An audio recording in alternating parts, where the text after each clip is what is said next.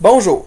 L'objectif de cette vidéo est de vous montrer une optimisation faite par la carte euh, vidéo afin de gérer euh, le frame rate ou la fréquence d'affichage de votre jeu. En fait, par défaut, lorsqu'on utilise la librairie normalement sans spécifier rien, euh, la librairie va utiliser un frame rate, une fréquence d'affichage de 60 images secondes et c'est géré logiciellement. Donc, il peut y avoir des variations lorsque l'utilisation logiciel de l'ordinateur euh, euh, est lourde ou lorsque les processeurs sont utilisés beaucoup.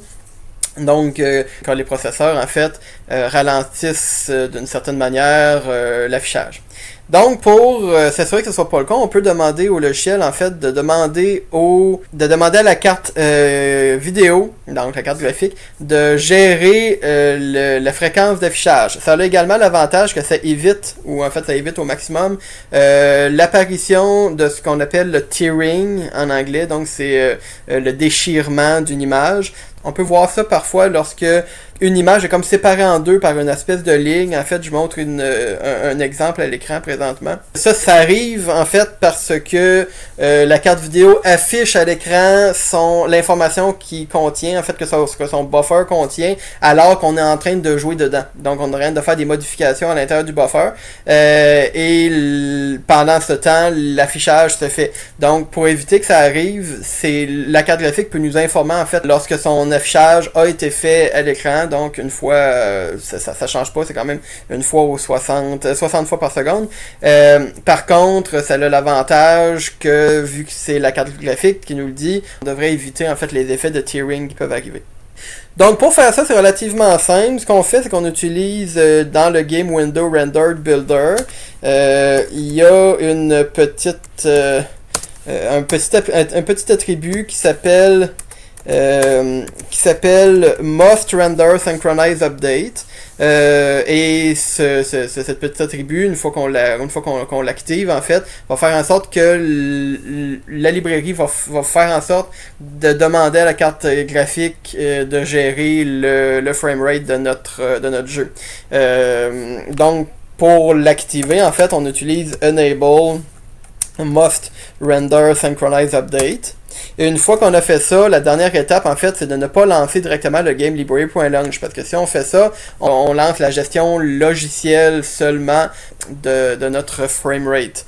Euh, ce qu'il faut en lancer, en fait, c'est le euh, launch euh, no delay pour s'assurer que le que la librairie ne gère pas de délai de 60, de, de, 60 images secondes, qu'il qui, l'utilise en fait le plus rapidement possible, l'affichage, et c'est la carte graphique qui va faire en sorte de, de gérer euh, la fréquence d'affichage. Par contre, il faut faire attention parce que si on lance ça directement comme ça, euh, il y a des chances que si la carte vidéo ne gère pas l'affichage ici, ben notre processeur va, va, va avoir l'impression de, de, de, de, rouler terriblement vite euh, parce que vu qu'il n'y a plus de délai de boucle, donc euh, ça, ça, ça, ça, augmente significativement la, ressource processeur nécessaire, même si c'est pas particulièrement important vu que l'affichage se fait pas. C'est comme si on disait au processeur roule le plus rapidement possible et affiche les images alors que la carte graphique, elle, affiche quand même seulement 60 images par seconde. Donc, pour s'assurer qu'on ne gaspille pas en fait de ressources en utilisant ça, si jamais la carte graphique ne gère pas euh, la synchronisation euh, du, du, du framerate, ce qu'on va faire, c'est qu'on va faire un if if fenêtre point driver donc euh, excusez point renderer point driver ça ça va nous dire en fait c'est quoi le, le, le, le c'est quoi le driver utilisé finalement pour gérer notre carte graphique.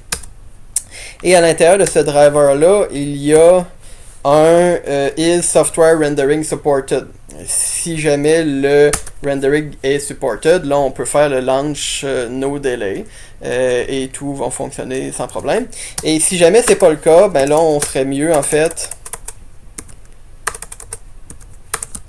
on ferait mieux en fait d'utiliser le game librairie.launch directement qui va gérer le framerate euh, directement logiciellement. Donc, c'est tout ce qu'on a besoin de faire pour activer cette, euh, cette optimisation-là. Donc, c'est pas tellement compliqué. Je recommande de le faire à, tout le monde parce qu'en fait, même si le, le, le, système le gère pas, on va quand même se retrouver avec le, le fait qu'il il va fonctionner quand même notre jeu. C'est juste qu'on n'activera pas cette fonctionnalité-là. C'est comme ça qu'il faut voir ça. Bonne journée!